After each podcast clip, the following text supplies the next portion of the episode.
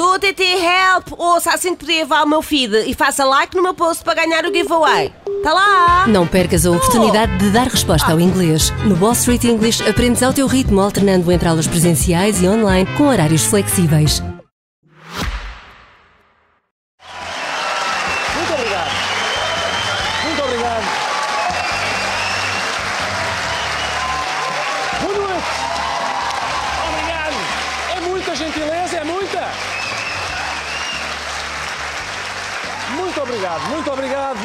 Bem-vindos mais uma vez. O programa vai parecer a sala de espera de um consultório médico. Lá vamos novamente falar de doenças. Vai ser só doenças. Hoje, sinusite. Não é, é coronavírus. É coronavírus na mesma, é coronavírus outra vez. Depois de ter aparecido na China em dezembro, o coronavírus chegou finalmente a Portugal em março. Portugal aprendeu com os erros da China, topou muito bem as falhas italianas e, beneficiando dessa experiência toda, quando o vírus chegou a Portugal, não estávamos preparados. Cá está, cá está. SNS 24 não atendeu um quarto das chamadas em dia de pico de procura. As pessoas também abusam, não é? O SNS tem um serviço para as pessoas ligarem para lá. O que é que as pessoas fazem? Ligam para lá. É pá, é claro que aquilo rebenta. Claro que rebenta. O SNS 24 é o Ciresp da saúde, no fundo. Não é? é um serviço de emergência que funciona bem desde que não haja emergências. SNS 24 quer dizer exatamente isso. Ciresp na saúde. É SNS Ciresp na saúde. 24. Depois o 24 é 24 chamadas. Dá para 24 chamadas. E chega. E chega bem. Cada uma dessas 24 pessoas liga para lá, liga, depois liga para 24 amigos e assim sucessivamente, até Portugal todo estar informado. Não é? Não é preciso estarem todos a ligar para lá. Os portugueses não se organizam e depois dá isto. Devem ter ligado 10 milhões. Nós fomos todos, os 10 milhões ligámos para lá. Ou 5 se calhar. 5 milhões. 5 é demais também. Deve ter ligado, sei lá, 1 milhão de pessoas, 10% da população, a ligar para lá e deu cabo daquilo. Qualquer pessoa entende. Nós tínhamos um serviço preparado para um determinado volume 10 mil chamadas, de não é? 10 mil chamadas, contratualmente. Era E necessário. esse número foi ultrapassado. Esse número foi ultrapassado na segunda-feira. Foram 10 mil, afinal. Foram 10 mil chamadas. Acima de 10 mil chamadas já não. O sistema estava preparado para que, num caso de pânico generalizado, 0,1% da população ligasse para lá a saber. Mais do que isso, estoura. Acima, não dá, não dá. Acima dos 10 mil já ultrapassa o plafond que nós temos. Não, não é possível. O SNS 24 é como aqueles adolescentes que dizem: Oh pai, mete-me saldo no telemóvel que eu fiquei sem comunicações. Fiquei. Fiquei sem comunicações para fazer face a compromissos que assumi perante os portugueses. Aquelas coisas que os adolescentes dizem, não é? Centeno, carroga, carrega. Não carrogues. Carro... Centeno. Centeno, carrega o pacote de dados do SNS 24, pá. Acabou o dinheiro. Acabou o dinheiro. Isto não é a linha SNS 24, é o SNS 18, porque o Centeno cativou 6. É sempre assim. Talvez seja importante recordar que o SNS 24 se destinava a poupar dinheiro. Não venha ao hospital, ligue. Agora é, não liga à bruta. Calma. Respire fundo. Respire... Consegue respirar fundo? Então não ligue, está bom.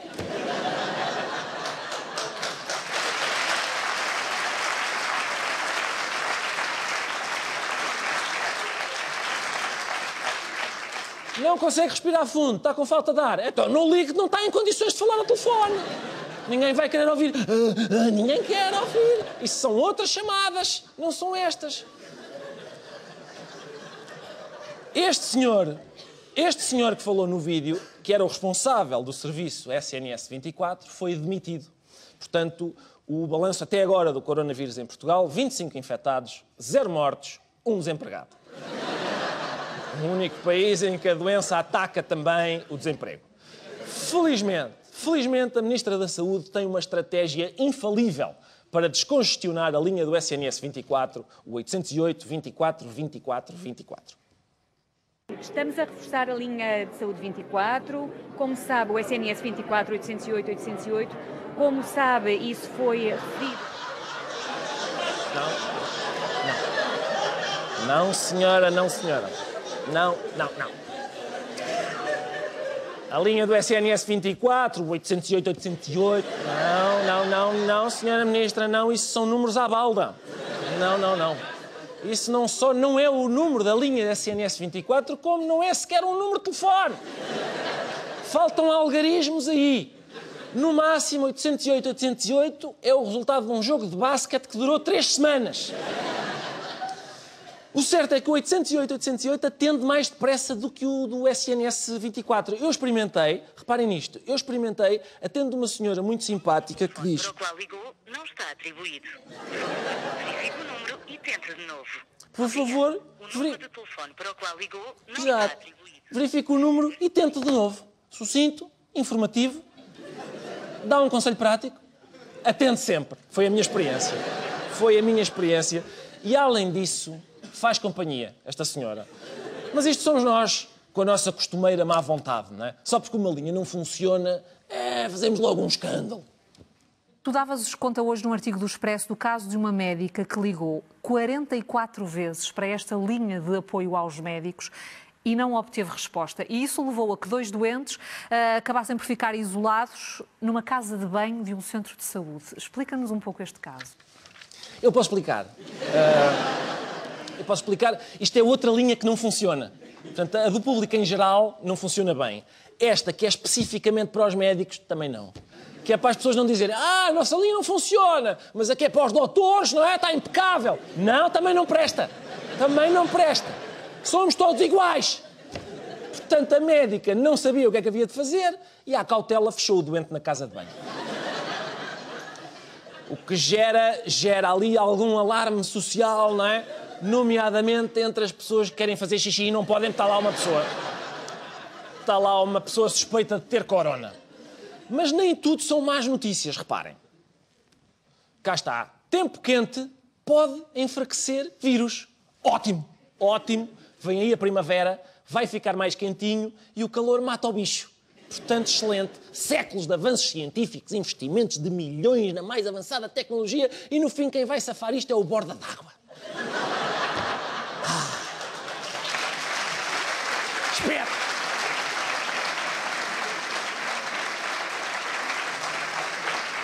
Não se preocupem, está tratado. Podem sair da casa de banho. A cerca de duas semanas da primavera, no hemisfério norte, volta a colocar-se a questão: será que o tempo mais quente vai acabar por travar a progressão do novo coronavírus? A resposta da OMS é não. Afinal, não, afinal, não. Afinal, o calor não mata o bicho. Está tudo perdido outra vez. O que é que mata o bicho? Tudo para a casa de banho. Não se- não- vamos embora, não se cumprimentem. Não se cumprimentem é fundamental. Não se toquem, nada de beijinhos, nada, nada. Só um doido é que não segue estas recomendações. As pessoas têm, generali- têm, de uma forma mais ou menos generalizada, ir adotando boas práticas de prevenção. Lavar as mãos, evitar contactos.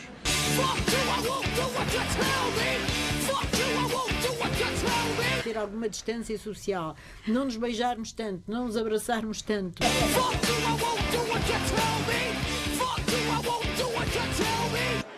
A lavagem das mãos, o distanciamento social.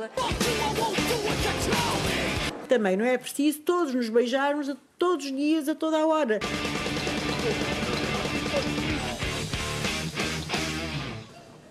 Podemos andar aos Ai, não podemos,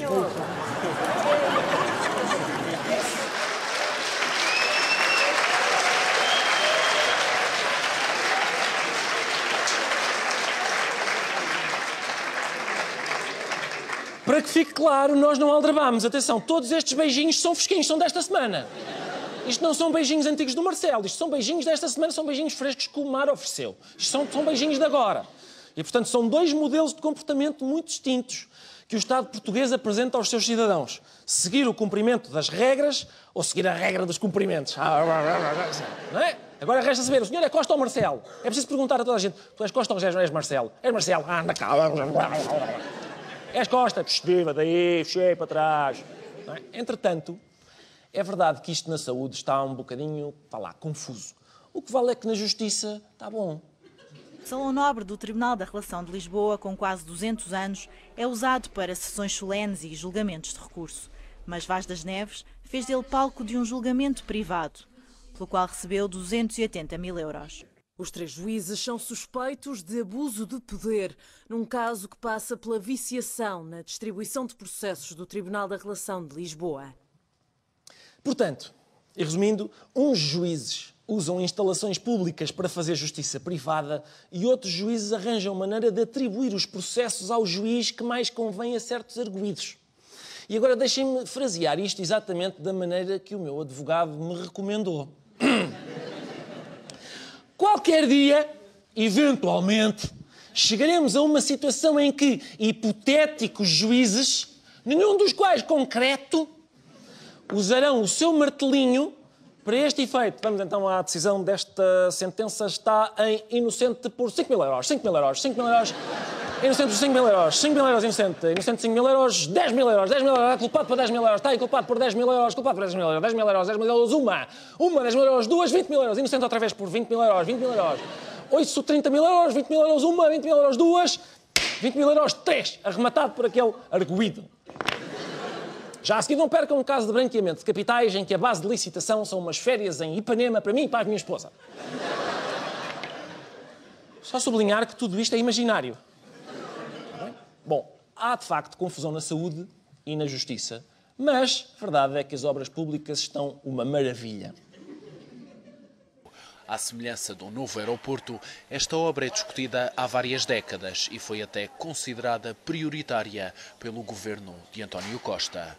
Na verdade, não é apenas este facto que liga estas duas obras. Mesmo que o novo terminal do Barreiro fosse para a frente, a dimensão das gruas que ali fossem construídas entrava em conflito direto com o novo aeroporto. Portanto, não sei se ficou claro, uma obra pública de que necessitamos há muito embirra com outra obra pública de que necessitamos há muito. Estudou-se bem, muitos anos a pensar, vários pareceres, vamos pôr isto tudo no mesmo sítio. Foi o que, não é? Um aeroporto, um estaleiro ao lado, se calhar uma ponte por cima dos dois, uma barragem a aconchegar, um túnel por baixo de onde sai o TGV e tudo forrado a painéis solares. Curiosamente, descobriu-se depois, é pá, não cabe, não dá, não dá. E por isso tem de ser, se calhar, esta é a nossa, foi, foi, basicamente foi isso que aconteceu, foram as infraestruturas a resolver isto lá fora, em tronco nu, uma contra a outra. A margem sul é pequena demais para nós as duas, vamos a isto. Foi isso que aconteceu.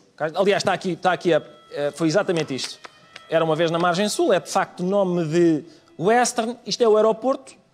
O aeroporto começa-se a irritar quando descobre que querem construir um terminal de barcos ao pé dele Nota-se porque ele começa, começa a armar-se com os aviões e dirige-se ao estaleiro, então. E vê-se que vai decidido. O problema é que o estaleiro não se fica, não é? Reúne, começa a reunir uns contentores e é óbvio para toda a gente que vai haver Zaragata em termos de infraestruturas. E lá começa. Mas que é isto? Ai, vale pontapés na pista?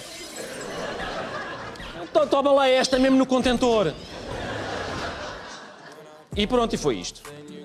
E o grande, o grande vencedor desta contenda é, de facto, o aeroporto.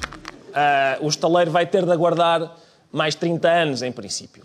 No próximo episódio de Infraestruturas à Bulha, à Bulha na Margem Sul, não perca o Centro Cultural do Feijó, vai às ventas do TGV do Samoco. Ontem, o presidente do CDS estava a discursar na Madeira e nisto houve um tremor de terra. Ele não percebeu imediatamente o que se estava a passar, por isso foi muito giro. Porque recusaram inserir nos seus programas eleitorais a legalização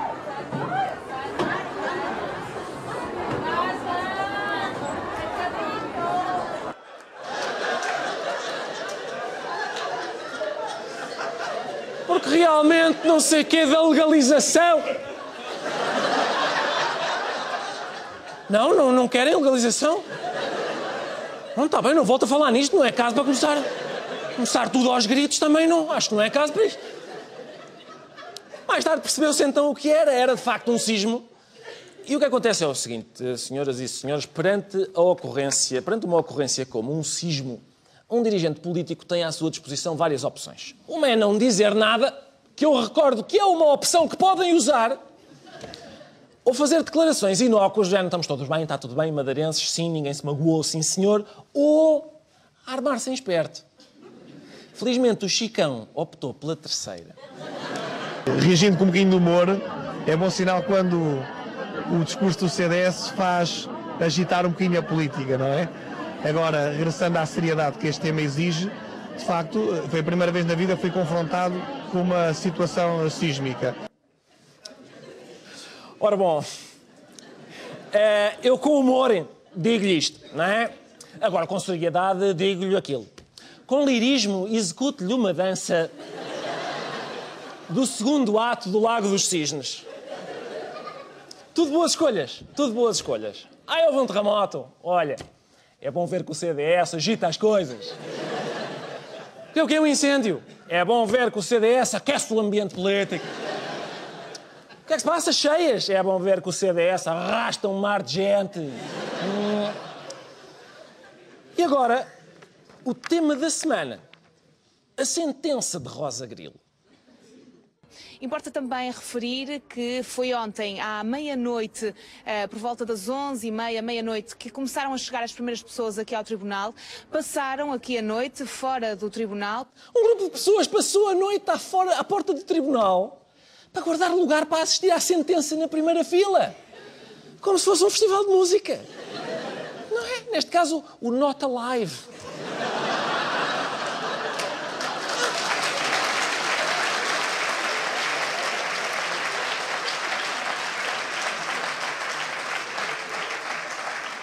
É, o, é o Rosa in Rio.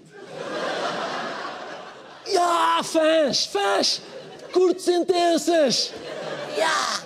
Estive no Mata 7 em 1987, boeda bom. Estive no Manuel Palito em 2015. Tenho ido a todos. Ya, acordam-nos! Estamos aqui com uma senhora que tem seguido de perto este caso. O que é que acha que vai acontecer hoje às quatro da tarde? Duas condenações, uma absolvição. Qual é que é eh, a sua, o seu palpite? O meu palpite é, na minha maneira de ver, acho que isto já é uma brincadeira. Acho que deveria ser condenado os dois, porque os dois é que são cúmplices. Ora então.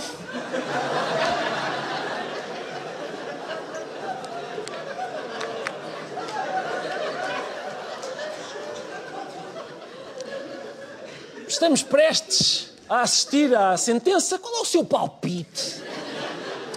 Eu cá aposto nos dois. Culpados os dois com inocente ao intervalo. Depois diga-me então se ganhei onde é que eu vou levantar o prémio. É escusado dizer, meus amigos, que a CMTV cobriu o caso, cobriu todos os ângulos do caso. Sofia, estás eh, precisamente junto à pessoa que foi a primeira a ver o cadáver do triatleta. Como recorda esse dia de julho de 2018?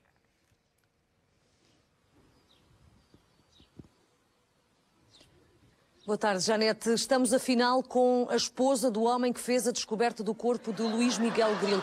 Não pôde estar aqui connosco, tal como prometíamos. Estás aí com a pessoa que descobriu o cadáver, não é assim? Não, é a esposa.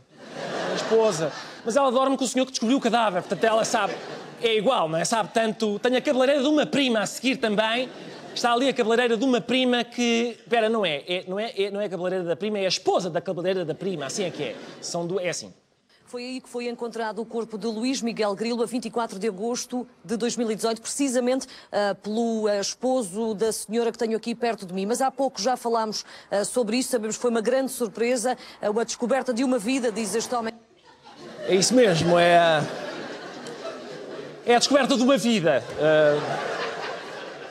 Tecnicamente não é, é a descoberta de uma morte, na verdade, mas, mas é uma mensagem de esperança para todos. A minha vida não fazia sentido, eu, eu respirava e comia, mas, mas sentia que faltava qualquer coisa. E isto só prova que não devemos desistir, porque um dia também vocês podem estar a passear numa mata e de repente encontrar um cadáver em adiantado estado de composição. É isso. Vamos a um brevíssimo intervalo e já voltamos. Até já. Muito obrigado mais uma vez. Mais uma vez, muito obrigado.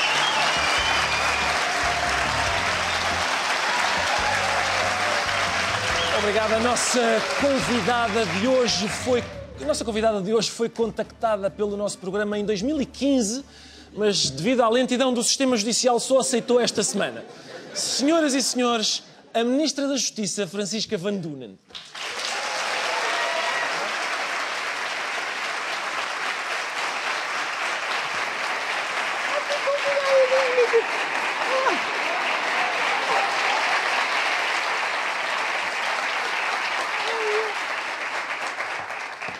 posso. Então. Eu não me vou sentar enquanto a senhora não se sentar. Por Portanto, é o que esteja à vontade, esteja à vontade. Muito bem. Muito, senhora Ministra, muito obrigado por ter vindo. Eu é que agradeço o convite. Ora, essa. hum, eu, hoje, ainda por cima, é Dia Internacional da Mulher e por isso eu queria começar por lhe fazer uma pergunta precisamente sobre isso, que é a seguinte. A, a senhora Ministra faz parte de um governo com algumas mulheres em lugar de destaque. Normalmente as pessoas dizem, ah, que bom, eu acho que é machismo, sabe?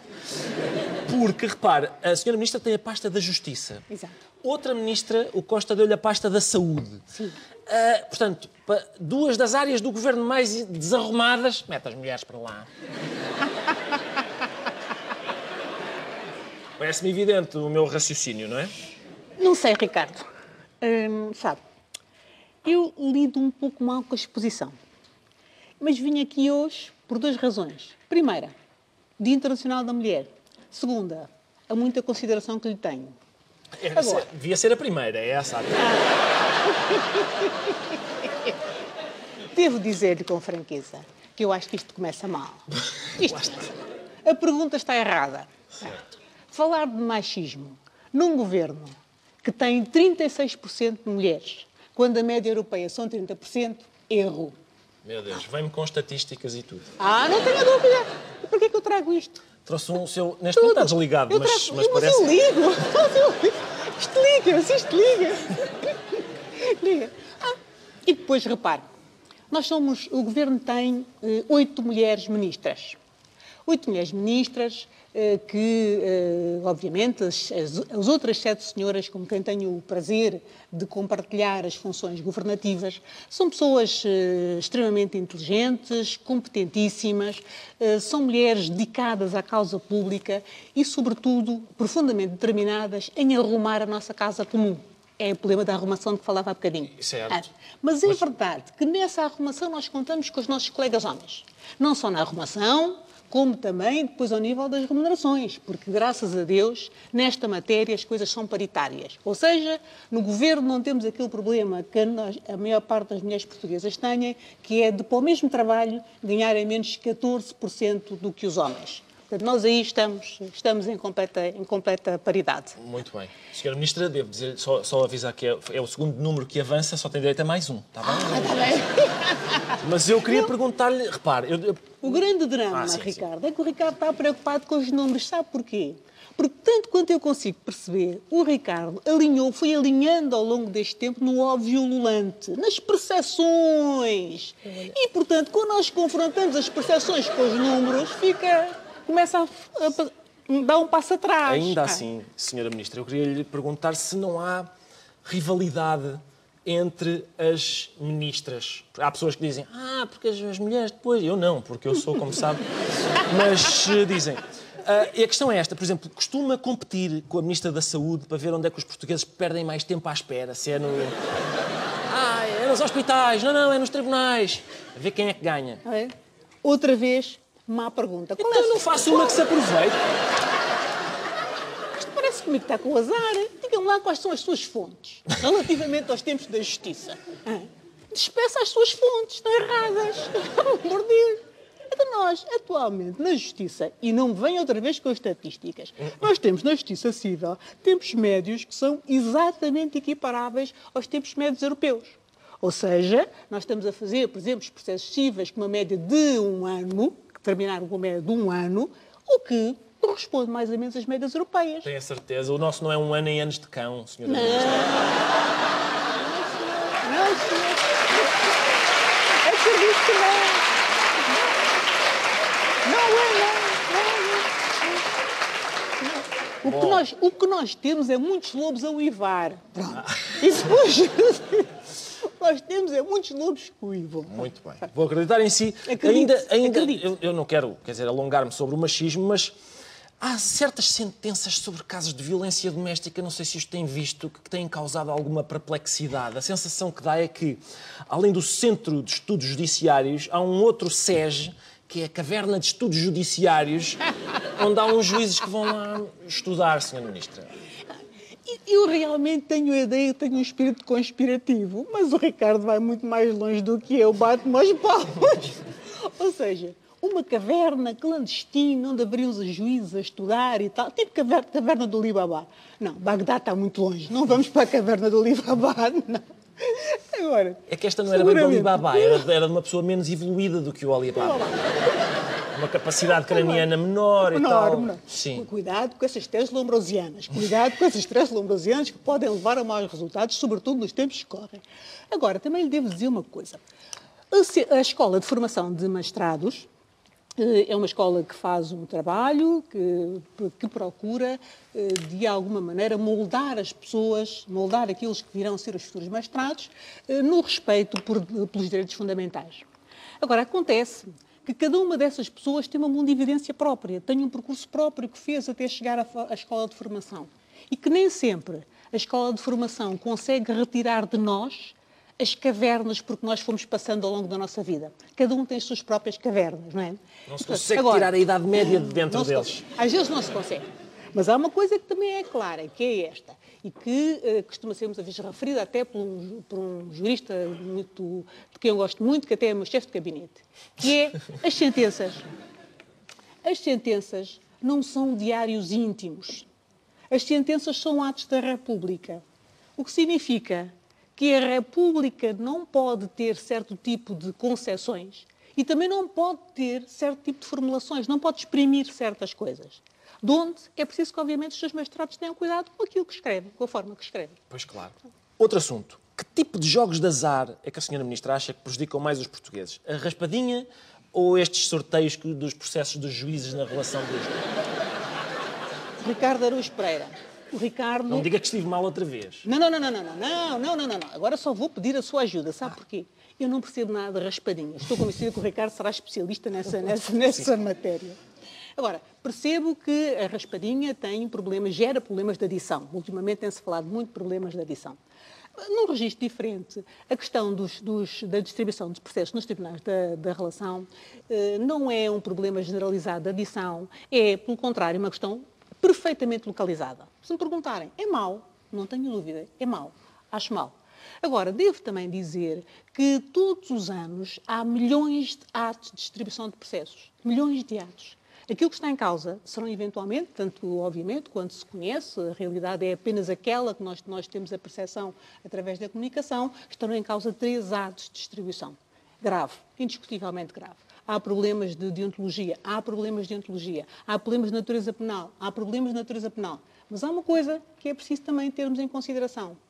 É que foi o sistema de justiça que identificou esses problemas e é o sistema de justiça que está a lidar com eles. Última questão. Os deuses ficaram no Olimpo e deixaram a justiça terrena connosco, com os homens. E, obviamente, os homens têm as suas fragilidades.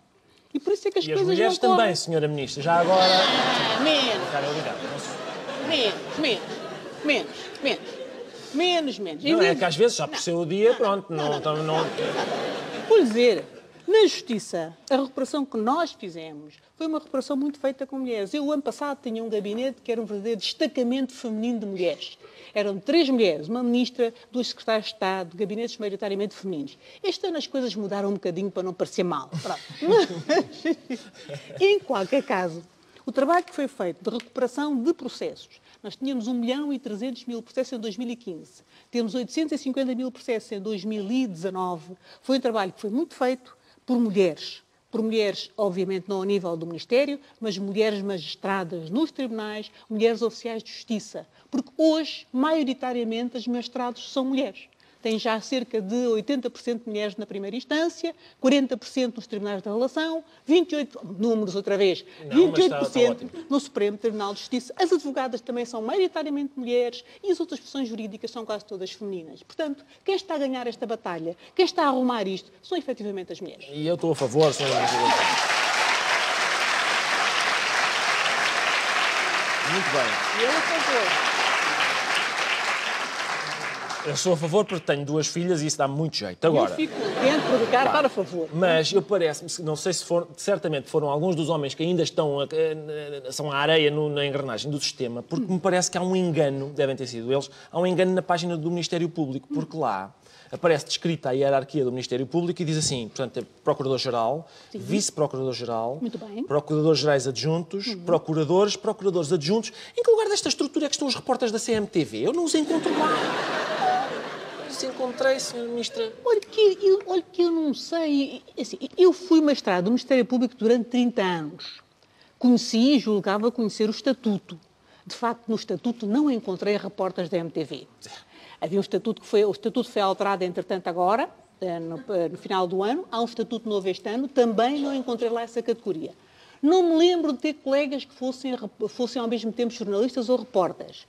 O Estatuto proíbe a acumulação de funções. Eu também fiquei Portanto, perplexo. não posso, não, não sou capaz de perceber como é que, como é que chegou a essa, essa conclusão. Mas uma ideia era pô-los, os repórteres da CMTV, a tratar das buscas judiciais, porque eles são sempre os primeiros a chegar ainda antes dos inspectores, eles já lá estão. Já agora. Mas sabe, eh, Ricardo, o problema da justiça não é bem chegar primeiro. O problema da justiça é esclarecer melhor e esclarecer rápido. Ah, Primeira então questão. isso eles fazem. É, fazem, não é? A segunda, a segunda questão é que por jornalistas eh, de um qualquer canal de televisão a, a- a trabalhar com, os- com- com as magistraturas e ir aos locais, chegar primeiro, fazer as investigações, tinha vários problemas. Um primeiro, desde logo, de natureza, de natureza de respeito pela privacidade das pessoas. Depois, um segundo, obviamente, também do segredo da investigação. Mas há um terceiro que pode ser mais grave na, na sua perspectiva, na perspectiva comunicacional. É o problema da concorrência. Porque imagino que se autorizava que fossem os da CMTV. E depois os da SIC, o que é que claro, diziam? E os da TVI, não é? E os da RTP? Era uma, era uma dificuldade, não é? E, portanto, obviamente, isso não nos passa pela cabeça. Mas agora, passando a um registro mais sério, que é, de facto, um registro. Essa questão é, de facto, uma questão importante. Eu pensaria que, eh, no que diz respeito a essas aparições junto de, de- de- junto de, de- locais de crime, onde se está a praticar atos, eh, atos processuais, não são importantes na perspectiva do direito de informar. Não se pode dizer, há aqui um direito de informar. Não. Eh, Eu diria que tem mais a ver com a pulsão pelo voyeurismo e as lutas por audiências. E, portanto, e nessa perspectiva, acho que os responsáveis pela investigação criminal devem ter a máxima atenção a esse tipo de fenómenos. Devem tê-la não só por aquilo que eles podem prejudicar a investigação criminal, como também porque, em última análise, nós não podemos excluir que por trás destes comportamentos, ou seja, eu recordo-me que o Ricardo, a certa altura, fazia um, um professor, um, um adivinho, um, um Um destes- adivinho, um adivinho, uma bola de cristal. Eu estou convencida de que estes senhores não têm uma bola de cristal, os senhores da CMTV.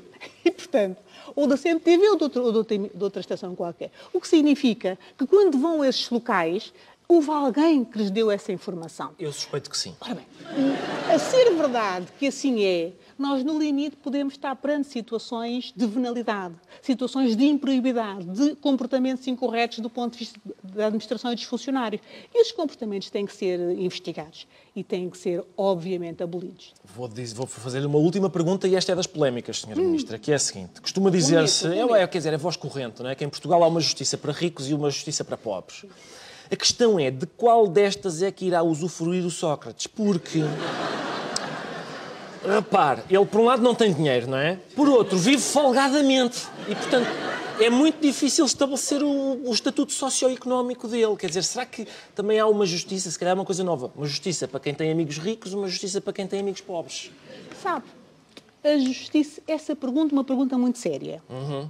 A justiça não é de amigos, não é de ricos, não é de pobres. E o que eu lhe posso dizer é que quer eu, quer a minha equipa, trabalhamos cotidiano e afincadamente no sentido de assegurar que, a justiça é igual para todos, independentemente da sua condição, da sua condição financeira, das relações, das relações sociais, das relações de amizade, do que quer que seja. É por isso que trabalhamos todos os dias e acho que conseguiremos um bom resultado.